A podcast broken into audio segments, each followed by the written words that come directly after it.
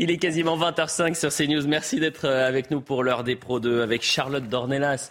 J'ai eu très exactement 11 heures d'avance euh, aujourd'hui. Je vous ai annoncé à, 9h, finalement vous êtes avec nous. Ravi de vous retrouver, euh, chère Charlotte. Philippe Guibert. Bonjour, un plaisir. Bonsoir Philippe. On est avec Elisabeth Lévy, bien sûr, et Alexis Isère. Vous êtes député Renaissance de l'Essonne. Merci d'être avec nous. Et on va commencer avec une actualité qui vous concerne, du moins qui concerne la majorité, puisqu'à peine une semaine, franchement, peine une semaine après le remaniement, Papendiaï est donc recasé au Conseil de l'Europe, qui n'a rien à voir, je le dis aux téléspectateurs, avec l'Union européenne. Euh, en tant qu'ambassadeur permanent, il représentera la France. La décision a été euh, validée en Conseil des ministres. Augustin Donadieu va tout nous expliquer. Et puis on va parler un peu de cette. Euh, alors certains en coulisses disent que c'est un placard doré. Oui, je crois. Oui, mais enfin, peut-être qu'il aurait, il eût été judicieux de le faire peut-être un peu plus tard. Bah, peut-être que ça. 15 À part si son bilan a été formidable à l'éducation nationale et qu'il a été tellement bon à l'éducation nationale qu'il fallait vite, très très vite lui trouver un poste. Le Conseil de l'Europe étant très wokiste, il s'y sentira très bien. On va voir un peu parce qu'effectivement il y a eu quelques polémiques au Conseil de, de, l'Europe ces derniers temps. Il va le voix. Augustin, Augustin Donadieu d'abord et ensuite on en parle. Bon, vous êtes chaud là. À peine évincé, déjà recasé, Papendia n'aura pas attendu longtemps avant de savoir où poser ses cartons. L'ancien ministre de l'Éducation nationale a été nommé en Conseil des ministres, ambassadeur représentant permanent de la France auprès du Conseil de l'Europe. Il dépendra du ministère de l'Europe et des Affaires étrangères. Concrètement, Papendiaï ne prendra pas de décision. Il sera chargé euh, de défendre et promouvoir les positions françaises, mais surtout, il siégera chaque semaine au sein euh, du comité des ministres du Conseil, dont la fonction essentielle est d'assurer l'exécution par les 46 États membres des arrêts et de certaines décisions de la Cour européenne euh, des droits de l'homme. La représentation permanente de la France auprès du Conseil de l'Europe n'est pas une institution européenne en soi, c'est une organisation de contrôle et de défense des décisions. Depuis trois ans, ce poste d'ambassadeur est occupé par Marie Fontanelle. Marie Fontanelle qui a quitté ses fonctions huit jours avant le remaniement en France.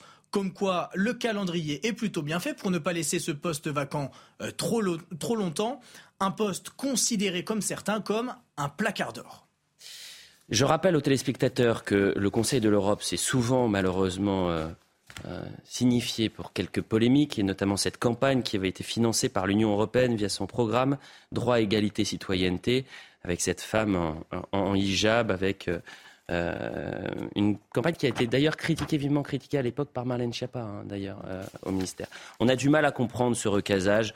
je vous laisse la parole. Vous avez la primeur, bien sûr, Alexis Isard. Pas aimable. Bah, J'imagine. Allez, vous voulez que je vous donne tout de suite les rames ou, Non, non, mais pas du tout. Moi, je trouve que ce débat, il est, il est assez intéressant parce que euh, pendant de nombreuses années, on a eu des hommes politiques qui vivaient de la politique, qui ont fait de la politique toute leur vie. Puis après, on a voulu faire de la politique autrement, avec des hommes politiques qui passent en politique, qui retombent dans le privé, qui potentiellement pourraient refaire de la politique un jour.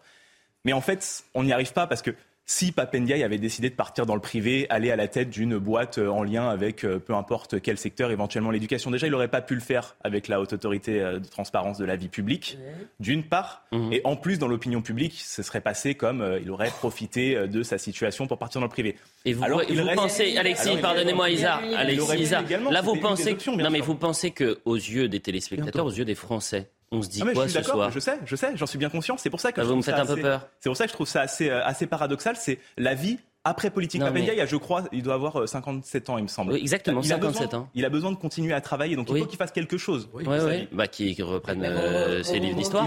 Il, le pourrait, bien sûr, mais il a, il a décidé d'aller vers Aux yeux des Français, la traduction, c'est qu'est-ce qu'il vient faire ici?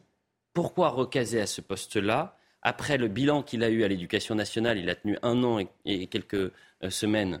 Euh, malheureusement pour lui et pour la France d'ailleurs, ça a été un échec.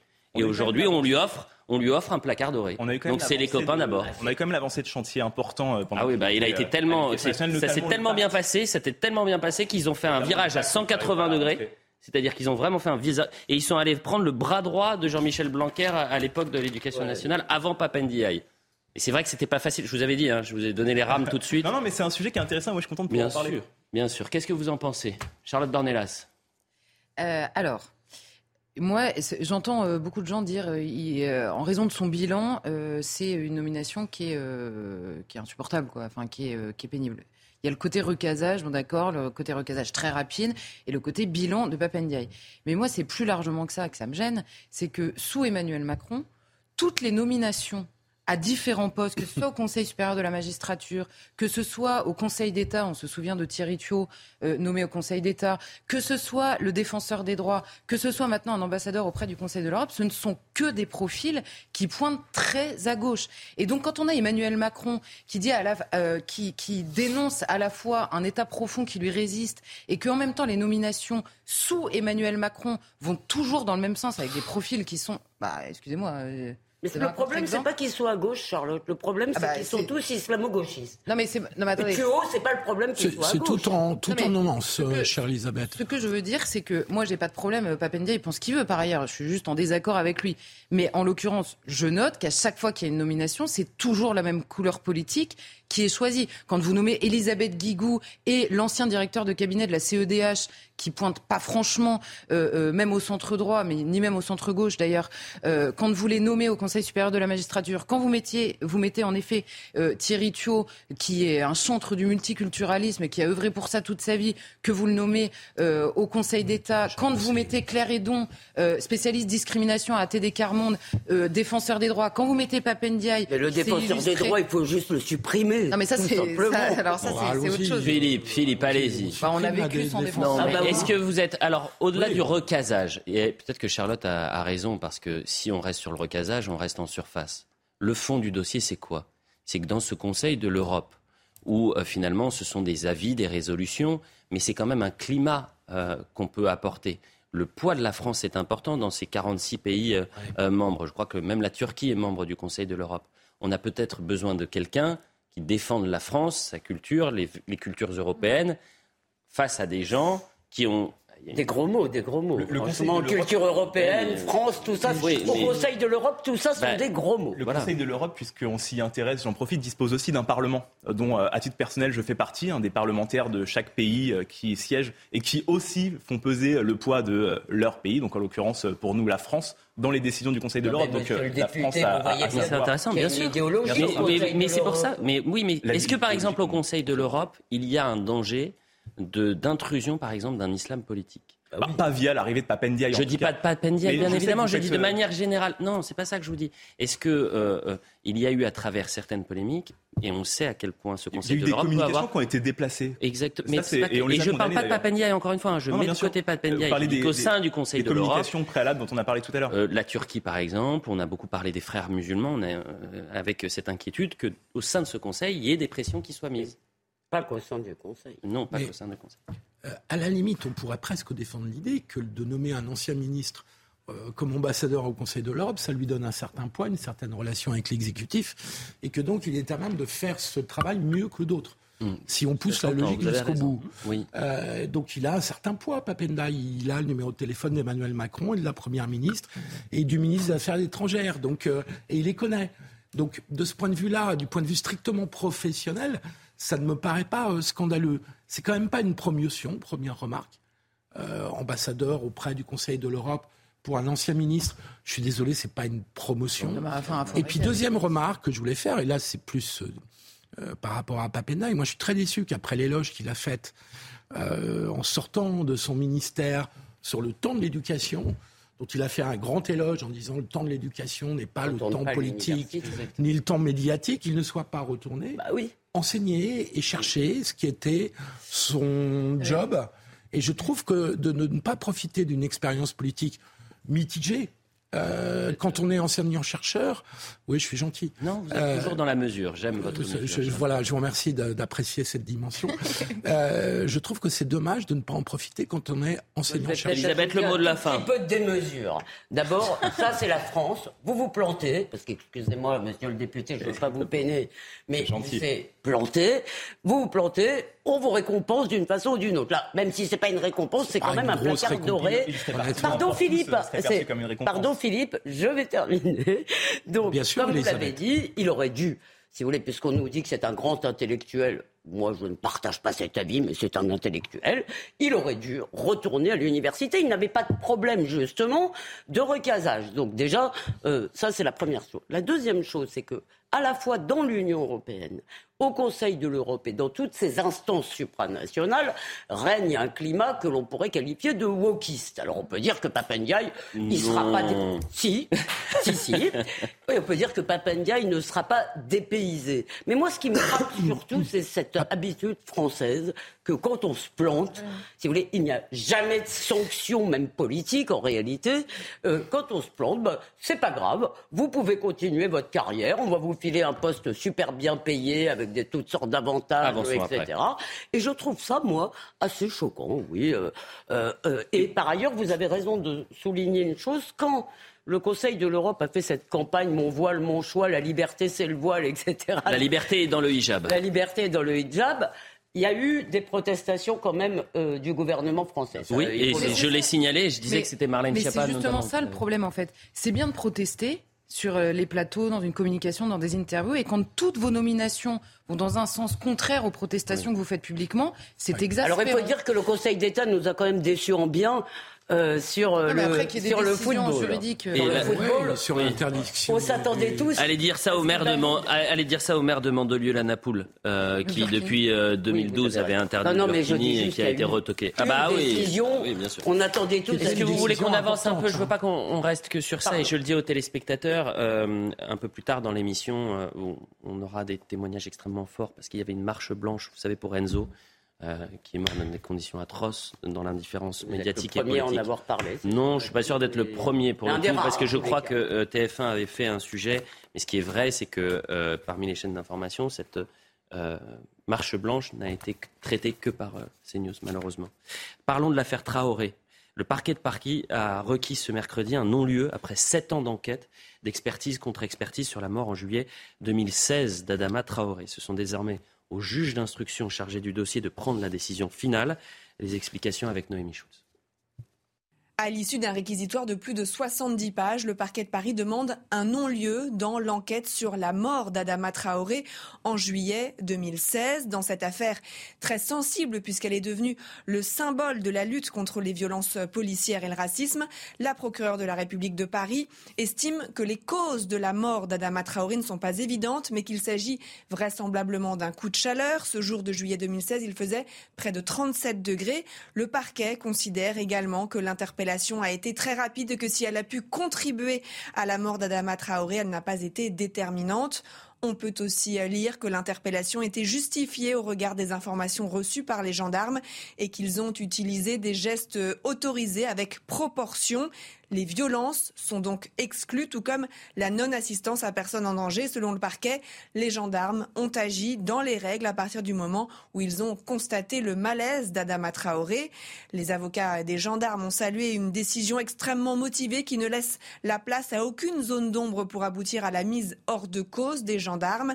Il revient maintenant au juge d'instruction de trancher et d'ordonner ou pas un non-lieu euh, au terme de ces sept années de procédure judiciaire. L'avocat des trois gendarmes placés sous le statut de témoin assisté a, réagi sur notre antenne. C'était avec Florent Tardif. Écoutez.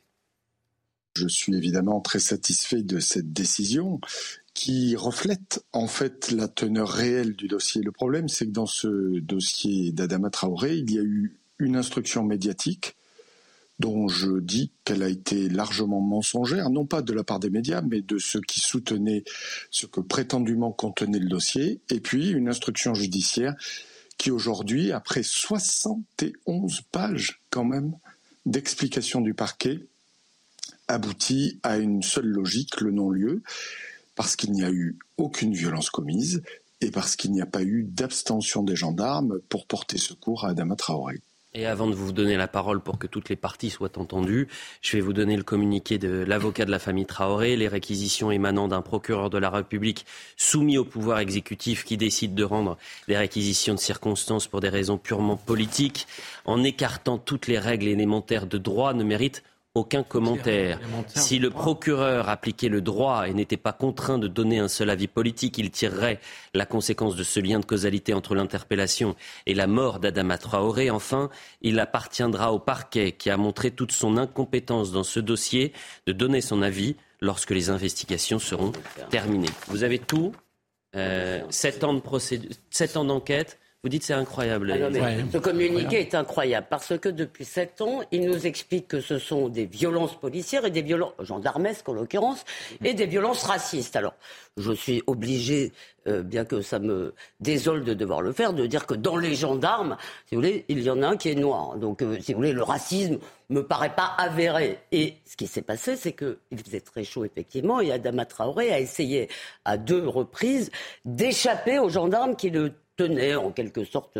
Et il s'est mis à courir par 40 degrés de, ou 37 degrés de chaleur. Euh, mais ce qui me frappe, moi, dans ce dossier, parce que j'ai rencontré les gendarmes et l'avocat il y a déjà deux ans avec Erwan Seznek, on avait fait un grand dossier dans Causeur, qui a écrit un livre avec la mère d'un des gendarmes. C'est que ce dossier est exactement à l'identique depuis au moins deux ans. Et pourquoi on a dû attendre jusqu'à maintenant? Sept ans de... Pourquoi on a dû attendre encore alors que tout était clair mhm. parce qu'ils ont, à cause du chantage à l'émeute. C'est-à-dire, ils avaient peur que cette décision, ils le disaient, produise euh, des réactions euh, du type de celles qu'on a pu voir euh, dans d'autres circonstances. Et c'est pour cela, là, depuis deux ans, le dossier est exactement comme ça. En Donc ces 71 pages, elles étaient prêtes depuis deux, ans Elles étaient prêtes, à l'exception, il faut ajouter, il est vrai que maintenant, il y a une, euh, des, procédures qui vous permettent de demander des, expertises à votre, à votre cousine. Hein. non, des contre-expertises, et même il y a eu des expertises par des euh, experts belges. C'est-à-dire qu'on n'a même plus demandé aux, experts français. vous pouvez demander à qui vous voulez. Donc évidemment. Sept ans, c'est ça qui, qui, surprend euh, également avec des policiers, vous imaginez des gendarmes, pardonnez-moi. Cette affaire est incroyable. Je confirme ce que dit Elisabeth Lévy, parce que toute personne qui a pris le soin de s'informer, de lire les rapports d'expertise ou de s'informer sur ces rapports, savait que cette affaire est une non-affaire. Oui. Et donc la gauche radicale a le don d'envoyer la gauche, qui en plus euh, suit comme un mouton, euh, sur de mauvais dossiers, de, de fausses pistes. Et je trouve ça dramatique pour la gauche. Ah Il y a eu une mobilisation autour de cette affaire qui était absolument pas. Mais vous avez raison. Et je, me souviens Et moi, ça me également. Choque parce que je trouve que on peut avoir des, on peut avoir des critiques de la police euh, mm. dans certains cas. Mais on ne prend pas un dossier comme celui-là, dont toute personne, je vous assure, il suffisait de demander à, des gens qui suivaient le dossier, il suffisait de lire pour savoir que cette affaire. Et donc, il n'y a aucune surprise en réalité dans les réquisitions, enfin dans les non-réquisitions du parquet. donc, cette affaire est une fausse affaire. Un symbole de la lutte contre Mais c'est un très mauvais symbole. contre le un très mauvais symbole. Euh, euh, rappelez-vous quand même que euh, pendant l'affaire George Floyd, Assa oui, Traoré a fait un trait d'union entre oui, oui, vous avez raison. qui a touché son C'est un très mauvais symbole. Et George Floyd. Il y a eu des manifestations dans des conditions, alors que normalement les manifestations étaient interdites en juin 2020, si mes souvenirs sont bons, 2021, euh, en disant Assa euh, Traoré, Floyd, même combat. Mais j'ajoute juste les manifestations contre le racisme et les violences politiques. J'ajoute juste une phrase, excuse-moi. Euh, je regrette que la gauche, qui est censée être sérieuse et responsable, ait suivi sur ce dossier la gauche radicale qui a suivi ce mouvement, orchestré par la famille Traoré. Je regrette vraiment parce qu'il y a des vrais combats à mener, y compris parfois. je me souviens aussi de la députée Panot, il me semble, qui portait le, fameux t-shirt Adama, si, nous n'avons pas la justice, vous n'aurez pas la paix. Mhm. Euh, visiblement, la justice, nous allons l'avoir. Donc j'espère qu'on aura la paix parce que euh, la justice va être rendue. S'il y a un non-lieu, c'est qu'il n'y a pas eu de violence policière et j'espère qu'ils prendront les responsabilités des mots qui ont été prononcés non, mais c'est le problème. Enfin, je ne vais, je vais pas répéter ce qu'a dit Elisabeth, mais j'ajouterais que sur les sept ans, on a eu une évolution du discours médiatique parce que c'est pas juste Assa Traoré avec son comité. Hein. Pardonnez-moi, mais s'il avait suffi de lire et de s'informer, le problème c'est qu'il fallait lire les bons journaux aussi. Parce qu'Assa Traoré, elle a été mise il n'y a pas si longtemps que ça en une de journaux quand même assez euh, respectables. Et même internationaux, la une du Times. Hein. Elle a fait la une du Times, elle a fait la une de, le magazine, du Monde, de l'Obs. Euh, elle a eu un portrait dans le Parisien. Voilà, elle a non, c'est devenu une icône. Elle était dans le Guardian aujourd'hui. Hein. Qui n'a absolument pas été euh, discuté, mais surtout son discours. Quand vous reprenez au tout début, au moment de la mort d'Adama Traoré, le discours n'est pas le même. Et aujourd'hui, le comité s'est fait évidemment une spécialité, un, des violences policières qui, n'ont jamais été matérialisé, en l'occurrence, dans l'affaire d'Adama Traoré. Alors, on nous, on nous, parlait de plaquage ventral. Alors là, pour le coup, il suffit de demander à un policier. Déjà, ça n'existe pas, un plaquage ventral. C'est pas une technique policière, euh, ni euh, gendarmesque, pour reprendre le mot euh, d'Elisabeth. Ensuite, c'était la question du racisme qui est apparu tardivement dans le discours d'Assa Traoré pour la bonne et simple raison que d'abord initialement c'était son frère euh, qui était visé, lui s'échappe, il est simplement poursuivi. Ensuite, ils se sont fait une spécialité de quoi? De dénoncer les contrôles d'identité. Mais dans la mort d'Adama Traoré, il n'y a pas de contrôle d'identité. C'est pas un contrôle d'identité, c'est une interpellation dans le cadre d'une enquête de son frère pour extorsion de fonds sur personnes vulnérables. Elle oublie de le préciser. Ensuite, on a la lenteur de la justice. Mais pourquoi 7 ans? Il y a en effet la peur de rendre euh, le, le non-lieu. Mhm. Parce que c'était déjà évoqué. Mais il y a aussi le fait qu'à chaque fois qu'il y a une expertise qui conclut à une mort naturelle du fait d'une malformation, il demande une contre-expertise. Donc vous ne pouvez pas à la fois mhm. rendre la justice lente et dénoncer la lenteur de la justice. Et enfin, ils se battent contre un système qui a été quand même d'une douceur à son égard par rapport aux mensonges permanents d'elle et des avocats. Parce que là, pardon, le communiqué, c'est du mensonge, euh, tout simplement, des, accusations qui sont même graves. Oui, bien sûr. Une insulte à la justice. Et, enfin, et, pardon, j'ai été très longue, mais, et enfin, le slogan du comité Adama, pas de justice, pas de paix, mais même ça, c'est insupportable parce qu'on comprend dans le communiqué que c'est pas la justice qu'ils veulent, c'est leur réponse, simplement. Ces mêmes, ces mêmes individus qui aujourd'hui attaquent les forces de l'ordre parce que les forces de l'ordre sont en colère quand euh, l'un des leurs est en détention. Mais bien sûr, c'est un autre débat, mais je veux simplement dire que euh, faites ce que je dis, bah, mais pas ce que je fais. Hein. C'est pas du tout je dis, mais c'est lié. Vous avez, vous avez, dans la colère des policiers, évidemment, une somme de choses différentes, notamment sur leur métier. Mais il y a, pardonnez-moi, parce que là, je vois bien ce qui va se passer dans les jours qui arrivent. Tout le monde sur les plateaux va arriver en disant c'est incroyable dans l'affaire, on savait tous qu'en fait, ça allait finir par un non-lieu. Non, mais attendez, vous voulez qu'on remette les bandes il y a trois ans, il y a quatre ans, au moment du j'accuse d'Assa Traoré? Et, le monde, la le même cirque. La publicité, on va revenir, mais effectivement, on va, finir, on va faire un lien juste après la publicité avec cette fronde des policiers, ce ras-le-bol. Moi, je parle de choc post-traumatique. Euh, du côté des, policiers avec cette cinquième journée de mobilisation. Euh, du côté de, Marseille, mais pas que, euh, à Nice, à Menton et en région parisienne. La publicité, on revient dans un instant et on reviendra également sur cette marche blanche, l'émotion et le choc d'un village et la mort d'Enzo, 15 ans, tué pour un regard. 20h30, le point sur l'information, Adrien Fontenot, et on reprend l'heure des Pro 2. Soupçonné d'avoir renversé un enfant à Beauvais à l'occasion d'un rodéo urbain, un motard de 28 ans avait rendez-vous aujourd'hui avec la justice. Interpellé le 28 mai dernier, il avait reconnu les faits et l'homme a été condamné à 24 mois de prison, dont 16 avec sursis probatoire. Il restera donc 8 mois sous bracelet électronique avec obligation d'indemniser la famille. Le compte à rebours est lancé à un an des Jeux Olympiques de Paris au pied de la Tour Eiffel. Les minutes et secondes défilent avant la cérémonie d'ouverture qui prendra place sur la scène. Pour Tony Estanguet, président du comité d'organisation des Jeux, le niveau d'ambition et de préparation sont maintenus. La France sera prête en temps et en heure. Et puis on vient de l'apprendre, la chanteuse irlandaise Sinéad O'Connor est morte à 56 ans, un an et demi seulement après la mort de son fils de 17 ans qui avait mis fin à ses jours. À l'époque, l'artiste avait laissé entendre qu'elle comptait en faire de même. Sinéad O'Connor était principalement connue pour sa reprise en 1990 du tube de Prince, Nothing Compares to You. Eh bien, très belle action, euh, Adrien Fontenot. Merci pour le point sur l'information. On est au cinquième jour de fronde des policiers et une fronde qui est loin de s'estomper, bien au contraire. Euh, alors, j'ai contacté quelques responsables de police pour savoir si on pouvait faire une liste non exhaustive euh, des, forces de l'ordre. Donc, à Menton, à Nice, à Marseille, sur Paris Petite Couronne, euh, dans des commissariats de, la capitale, euh, au Lila. Bref, c'est en train de, prendre, c'est en train de prendre, et ça ne s'estompe pas. Je crois que la décision ce sera le 4 août mm. pour savoir s'il va être libéré ou pas.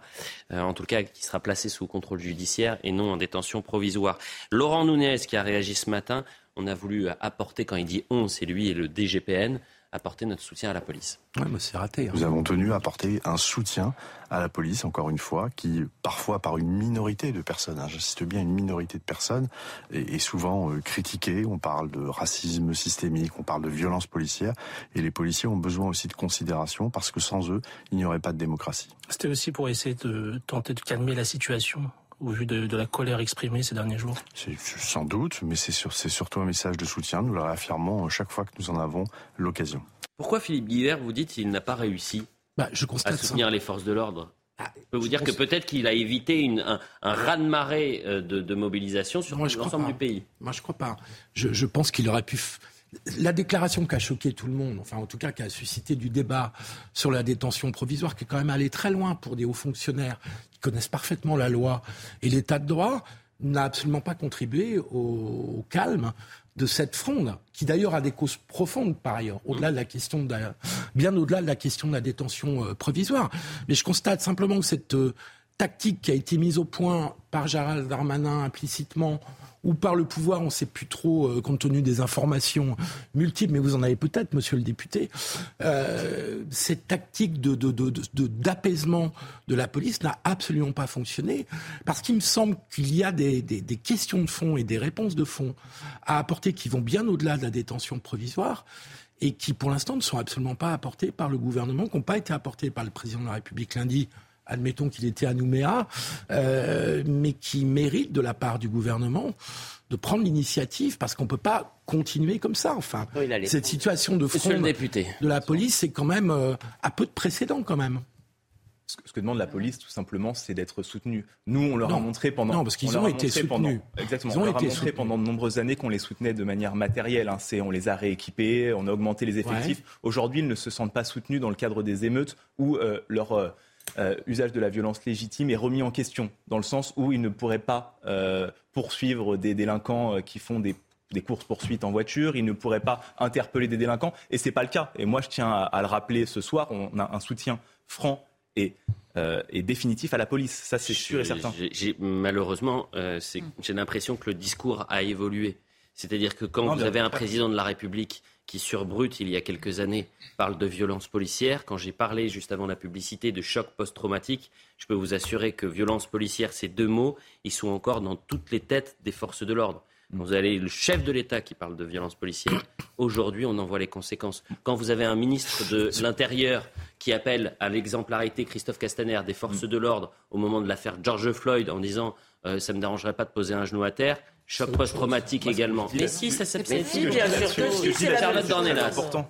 Mais c'est vous, vous dites. Juste, une chose qui est importante, je crois, c'est que euh, les enquêtes qui sont faites sur la police en cas de euh, débordement, elles sont extrêmement importantes. Moi, je crois sincèrement que c'est euh, légitime et que c'est souhaité, c'est souhaitable, parce que en cas de débordement de la police, il faut qu'elle soit sanctionnée. Il n'y a aucun débordement qui peut être accepté. Mais en revanche, lorsque l'enquête est irréprochable, on ne peut pas dire qu'il y a de la violence dans toute la police. Il peut y avoir des faits de violence dans la police, mais la police n'est pas violente. Charlotte, D'accord. C'est surtout que euh, à, chaque fois qu'il y a une histoire comme ça, on répète tous qu'il euh, est souhaitable et légitime, ce que vous venez de dire d'ailleurs, que euh, les policiers qui agissent mal soient sanctionnés. C'est déjà le cas. Ce n'est pas souhaitable. C'est enfin, c'est souhaitable, mais c'est déjà le cas et c'est légitime. C'est tellement légitime que c'est mis en place. C'est pas ça qui est contesté. C'est simplement que vous avez dans l'affaire de Naël, dans l'affaire qu'il y a à Marseille, un procès qui est déjà terminé, à la fois médiatiquement et même, euh, je suis désolée euh, de vous dire que le président de la République a eu deux paroles très différentes ces derniers temps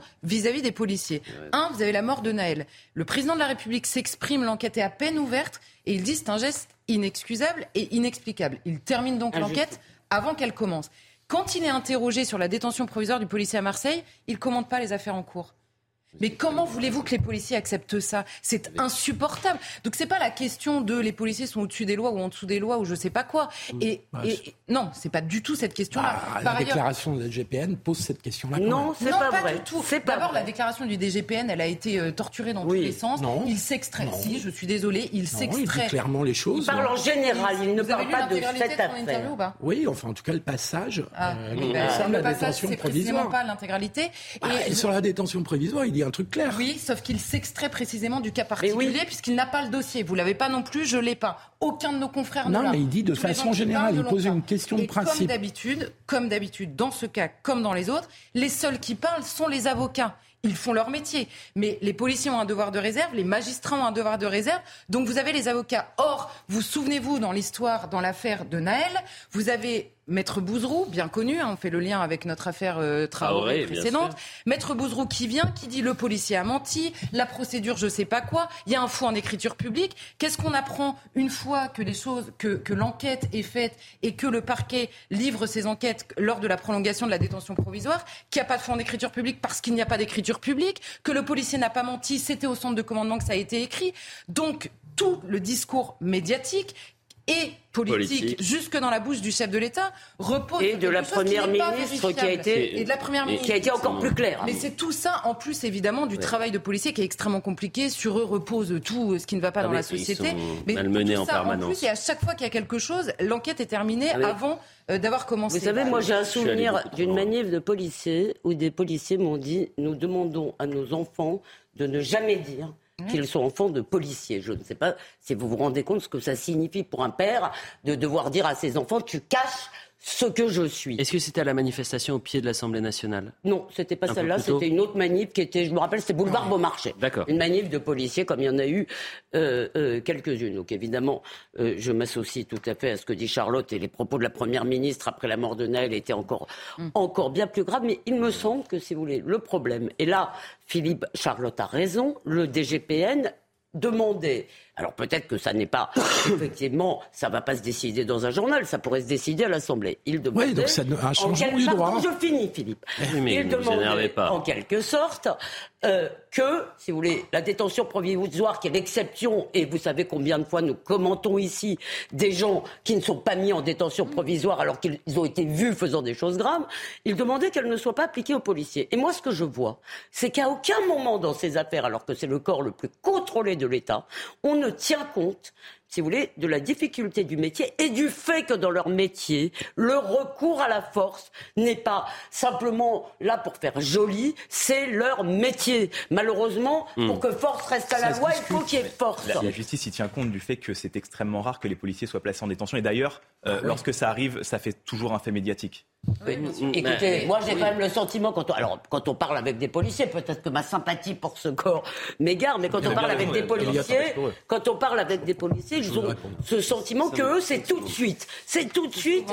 Et, Elisabeth, est-ce qu'on peut te répondre Bien euh, sûr. Et plus court, s'il vous plaît, parce qu'il nous reste 15 euh, minutes. Mais je sais, mais. S'il y a un débat sur la détention provisoire qui ne concerne pas que les policiers dans ce pays, de manière générale, qui est lié en bonne partie à la de la justice, qui répond à des critères précis, moi je veux bien. Mais de dire, comme tu l'as dit, que euh, parce qu'ils ont l'usage de la force, il devrait être protégé de la détention provisoire. Pardon, Elisabeth, ça n'a aucun sens. C'est pas ça que j'ai dit. Tu peux pas déformer mes propos comme ça. J'ai dit qu'on doit tenir compte. Mais comment veux-tu Mais tout le monde en tient compte du fait. Je n'ai pas dit ce que tu dis que j'ai dit. bon, le fait. Pardon, on pourrait dire le contraire. Et ensuite, je voudrais qu'on parle. On pourrait dire le contraire. Vraiment, s'il vous plaît. Sur l'usage de la force. Qu'on prenne le temps pour revenir sur cette marche blanche. Et, j'ajoute simplement parce que euh, euh, le, débat sur la détention provisoire, Philippe dit, euh, on peut avoir un débat sur la détention provisoire qui ne concerne pas que les policiers je précise, nous avons en permanence dans ce pays un débat sur la détention provisoire qui devient interdit par les mêmes qui le posent toute l'année quand il s'agit des policiers. C'est quand même dingue. Bah oui, c'est pour ça, et c'est ça qui rend fou les. Oui, le DGPN, lui, il l'a réservé qu'aux policiers. Il l'a pas posé de manière. Mais en tous les cas, c'est l'une des raisons de la colère des policiers aujourd'hui. La, raison de la, non mais la raison de la colère des forces de l'ordre, c'est qu'ils vont pour interpeller des gens et la justice les, les envoie dehors euh, euh, 48 heures plus tard. Pas toujours, tu, Elliot, faut pas, dire toujours des choses bien sûr. Non, mais pas, pas toujours bien sûr. mais je vous ai donné cet exemple. Attendez, je vous ai donné cet exemple. que ce pas le cas. Je vous ai donné On peut pas caricaturer la justice non plus. Et pendant la réforme des retraites, quand vous avez 1600 policiers blessés, qu'est-ce qui s'est passé? Voilà. Donc euh, c'est pas toujours le cas, mais malheureusement, malheureusement les policiers aujourd'hui j'essaie de comprendre leur colère. J'essaie de et je me fais, attendez, j'essaie pourquoi de, comprendre leur colère. parce que je les appelle régulièrement pour savoir ce qu'il se passe parce que c'est quand même particulier cette Et sur les causes de la colère, on peut euh, bon, parfaitement Est-ce qu'on peut parler d'Enzo s'il vous plaît? À 17h30 aujourd'hui, s'est tenue dans l'indifférence des chaînes d'information une marche blanche pour Enzo, 15 ans, tué pour un regard. Le drame s'est produit samedi dernier dans son village de La Malherbe euh, dans l'heure, petite commune de 1500 habitants. La même question, et je n'ai toujours pas la réponse, c'est pourquoi? Pourquoi ce silence? Pourquoi ce drame n'a pas les mêmes tribunes médiatiques et politiques que les autres? Pourquoi aujourd'hui on n'a pas eu de message de responsables politiques pour soutenir la famille, pour rendre hommage à ce, cet adolescent de 15 ans qui a été poignardé à mort? Pourquoi? Je n'arrive pas à avoir cette réponse et vous allez entendre c'est une cellule psychologique qui a été mise en place dans, le village, 1500 habitants. Euh, vous allez entendre euh, la mère d'un des amis d'Enzo au micro de Régine Delfour qui font en larmes. Tout à fait. C'est son frère de cœur. Ils étaient tout le temps ensemble. Il n'y a pas un jour euh, l'un sans l'autre. C'est très compliqué. Aujourd'hui, j'ai un enfant qui est dévasté.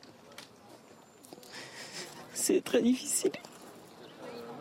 Il parle plus. Aujourd'hui, il va être avec la moto de Enzo, son équipement, son casque. Actuellement, il se trouve chez la maman, qu'il faut réconforter et je pense qu'elle a besoin de lui.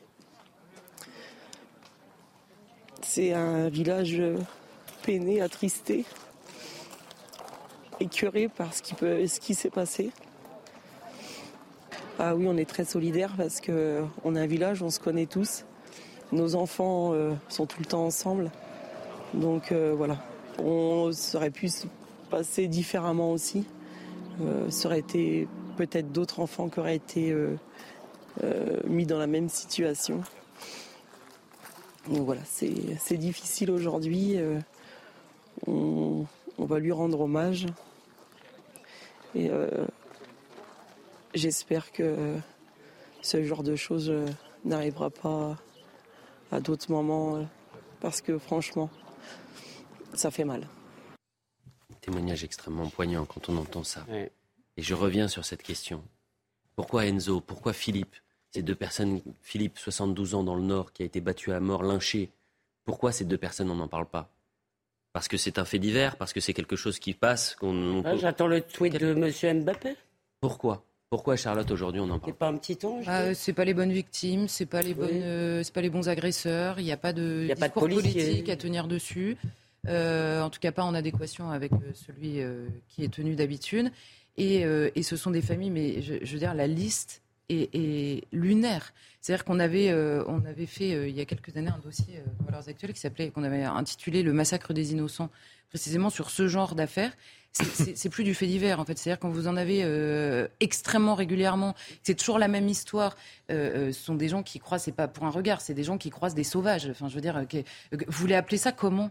Alors, nous, pendant ce temps-là, on a des débats sur est-ce que le terme ensauvagement, c'est le bon quoi. Charlotte vient de donner la réponse à votre question. La raison pour laquelle on n'en parle pas, c'est parce que dans ce pays, si vous voulez, parler de l'ensauvagement, parler de la barbarie qui s'installe on en a parlé hier soir de cette espèce d'intolérance à la frustration. De, mm, mm, mm. Parler de cela est considéré même pas comme de droite, c'est d'extrême droite. Si vous en parlez, le réel, c'est d'extrême droite. Donc, notre grande technique, c'est le déni, si vous voulez, c'est le pays du déni, la France. Quand un problème ne correspond pas, ne rentre pas, n'entre pas dans les cases, si vous voulez, idéologiques convenables, eh bien, on les fasse. Il faut aussi penser que ces faits, ils sont, ils sont terribles. Il faut penser au deuil des familles. Et je suis pas sûr que dans tous les cas, l'emballement médiatique soit réellement compatible avec le deuil des familles. Et qui a pensé au deuil de la famille de Naël? Ah, bien sûr, mais ah c'est aussi le cas. Moi, je suis totalement d'accord avec mais ça. Mais c'est pas une question d'emballement médiatique. C'est simplement que euh, euh, il faut traiter ces sujets-là. Il faut donner la parole à ces, ces familles qui sont. qui doit traiter ces sujets-là. Évidemment. Mais attendez, pardonnez-moi. Évidemment que la justice. D'ailleurs, vous parlez de la justice. Il y a deux suspects. Il y en a un qui est auteur présumé des faits, qui a 16 ans, euh, qui est mis en examen pour homicide volontaire. Il a été placé en, en détention. Mm. Le second, qui était à côté, qui est mis en examen pour non-assistance à personne en danger contrôle judiciaire. Ah voilà, vous voulez parler de justice. On va écouter la jeune fille. J'ai quand même l'impression qu'on en parle pas mal de ces faits divers. Franchement, ah bon on parle que de ça, non? Vous avez vu quelqu'un euh, cet après-midi, euh, d'autres chaînes ah, J'ai pas regardé toutes les chaînes. Apporter tendre le micro. après-midi. Écoutez, oui, il n'y a pas que France Inter s'il vous plaît. Et, le franchement, il n'y a pas que France Inter dans le paysage. Mais tu la payes, France Inter. C'est la radio que tu payes. C'est les affaires dont on parle. Le président a rappelé quelque chose d'important, c'est l'autorité parentale aussi, parce que là, on parle d'un jeune de 16 ans qui en a poignardé un Mais peut-être que euh, des messages de soutien venant au très très haut pourraient aussi aider euh, cette famille à, avancer. Savoir qu'elles sont appuyées de très très très haut. Et ce n'est pas le cas. Je réagis simplement sur la phrase de Philippe, parce que Philippe, euh, tu viens souvent sur des, euh, vous venez souvent sur des plateaux sur CNews. Et vous dites vous-même, je ne regarde pas ailleurs. C'est précisément la raison pour laquelle CNews est si régulièrement attaquée. C'est que la hiérarchie des faits qui sont traités euh, euh, et, l'importance donnée à certains faits qui sont par ailleurs invisibilisés, c'est exactement la raison pour laquelle CNews est parfois accusé. Si je peux me permettre. BFM, pour ne pas citer euh, ce concurrent, parle très souvent de faits divers. Ça m'arrive d'allumer la, la télé. du fait divers précisément. Vous pouvez le traiter, vous pouvez le traiter comme un fait divers Non mais vous pouvez le traiter exactement comme un fait divers, c'est-à-dire à chaque fois qu'il se passe quelque chose, mettre un bandeau, l'évoquer trois minutes ou en faire un entrefilet dans votre journal.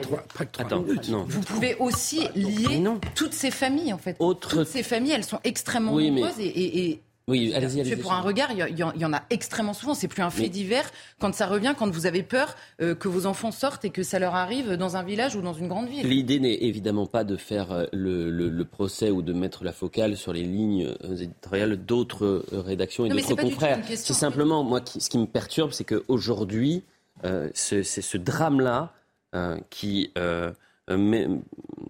qui, qui pulvérise la vie d'une famille euh, avec, une, avec un village qui est, qui est sous le choc, avec des cellules psychologiques, malheureusement, ça se passe dans l'indifférence médiatique et politique. Mais il y avait quand même le député de l'heure, Philippe Brun, euh, socialiste, qui était sur place. On l'entendra si on a un peu de temps, mais je veux qu'on écoute également cette jeune fille qui était avec Enzo au moment des faits, qui a été interrogée toujours par Régine Alpha. Euh, raconter, je ne passerai pas mon temps là-dessus, mais c'était pas un jour, euh, il aurait jamais dû vivre ça. C'était pas son destin parce que c'est un enfant qui avait la joie de vivre, il adorait la vie, il profitait de la vie. Et ce jour-là, il aurait jamais dû être là à ce moment-là et vivre ça. Enzo, il adorait la vie. Franchement, c'était un enfant, il pouvait que profiter de la vie. Il, était toujours heureux, il aimait bien sortir, euh, rester avec ses amis, tout ça. C'était vraiment un enfant qui avait besoin de d'avoir la joie de vivre. Il passait pas une seule journée enfermé dans sa chambre euh, à être tout seul. Euh, bah, c'est un, moment très traumatisant, très choquant. Mais après, euh, estimer que ça va, non. Mais je pense que pour l'instant, on tient grâce au nerf.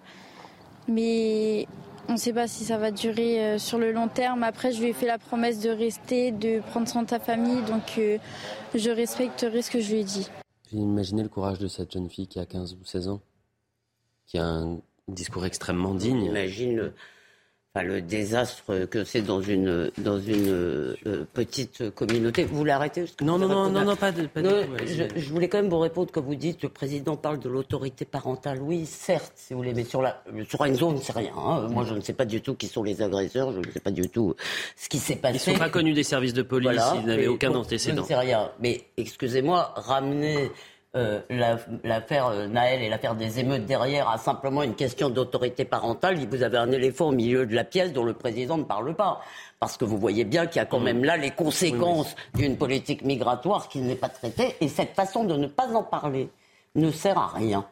Vous croyez que les gens ne le savent pas? Donc, si vous voulez, je pense qu'on a un problème avec la vérité dans ce pays et qu'il serait temps de l'affronter. Vraiment. vous ne connaissez même pas le profil des. Mais c'est pour ça qu'on s'éloigne. Malheureusement, j'ai commencé, je, vous répondais là-dessus. Le, oui, mais sauf qu'on s'éloigne du sujet. Le président a parlé d'autres, mais vous avez parlé d'autorité parentale. Bah, euh, oui, bah, pour le coup, lorsqu'on est face à des, oui, oui, les auteurs sont des adolescents euh, de, 16 et, 17 ans, donc euh, c'est pour ça que Monsieur le député parlait de l'autorité parentale si vous me permettez, l'affaire Naël euh, et, la situation, les émeutes, c'est un autre diagnostic. Mais, peut-être que c'est lié à cette. Non, on n'en sait rien. On n'en sait rien. De décivilisation. Je pense que surtout, euh, pour l'absence de réponse, euh, l'absence de considération même politique, parce qu'il y, a les réactions médiatiques et, et c'est pas tel ou tel, hein, c'est pas la réaction de tel ou tel, c'est globalement dans le pays, les politiques se précipitent pas parce qu'ils n'ont pas besoin de le faire. Parce que ces familles-là, les familles d'Adrien Pérez mort à Grenoble à la sortie d'une boîte de nuit, la famille de Philippe Monguillot mort euh, en, conduisant son bus, euh, toutes ces familles-là, elles, ne vont pas brûler ce soir la médiathèque ou la ou la ou la ou l'école maternelle ou le commissariat ou la mairie. donc, ce sont, on, on a l'impression qu'en fait pour réagir il faut avoir peur. Et c'est grave parce que c'est un abandon qui est, franchement. Euh, et c'est pour ça que je voulais qu'on reste euh, en longueur sur, cette, euh, sur cet hommage qui a été rendu à Enzo. Et, j'ai découvert avec vous le témoignage de cette jeune fille qui était extrêmement digne. c'est toujours difficile et je ne veux pas qu'on termine cette émission sur une actualité aussi lourde. Permettez-moi de terminer sur un, un, moment de bonheur, un moment de sport. il s'appelle Léon Marchand. Il nous a déjà fait rêver il y a euh, quatre jours après son record du monde, euh, aux trois jours aux 400 mètres 4 nages. Rebelote, cette fois-ci c'est aux 200 mètres papillon. Euh, Léon Marchand, qui est donc devenu champion du monde de natation mercredi à, Fukuoka, au Japon. L'Australienne Molly O'Gallaghan a été couronnée sur le 200 mètres nage libre. Alors là, il n'y a pas eu de record du monde. Je constate que Léon Marchand nage peu ou prou exactement comme vous, Philippe Guibert. Euh, vous avez le même style de nage. Vous avez remarqué aussi, surtout sur le papillon. Ah bah surtout sur le, je trouve, mais sur d'eau, je suis pas mal aussi. Hein. C'est vrai. Ouais. Bon, bravo à Léo Marchand. C'est là la piscine ensemble donc. Bah euh, la piscine bien sûr, mais je. Et vous, votre nage, euh, Moi, je, je ne nage pas. Je, je, reste en surface toujours. Je fais la planche. Vous marchez sur l'eau Non, je fais la planche, moi. Euh, je remercie Jérémy Guilleux, euh, Pascal Choup à la réalisation et à la vision, Guillaume au son, euh, Benjamin No, bien sûr, et, et, Maxime Leguet, ainsi que Marwan Saïr qui ont préparé cette émission. Merci à tous les quatre. C'était vraiment passionnant de vous avoir ce soir. Très jolie veste, Charlotte Dornelas. On devait parler de Sandrine Rousseau. Ça, pique un peu les oui, ben, on devait parler. À chaque...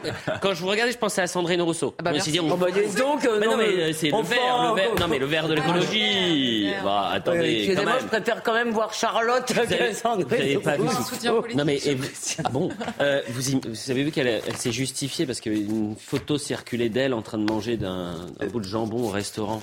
Elle a dit oui, j'ai mangé du jambon. Le vin. Je me repens.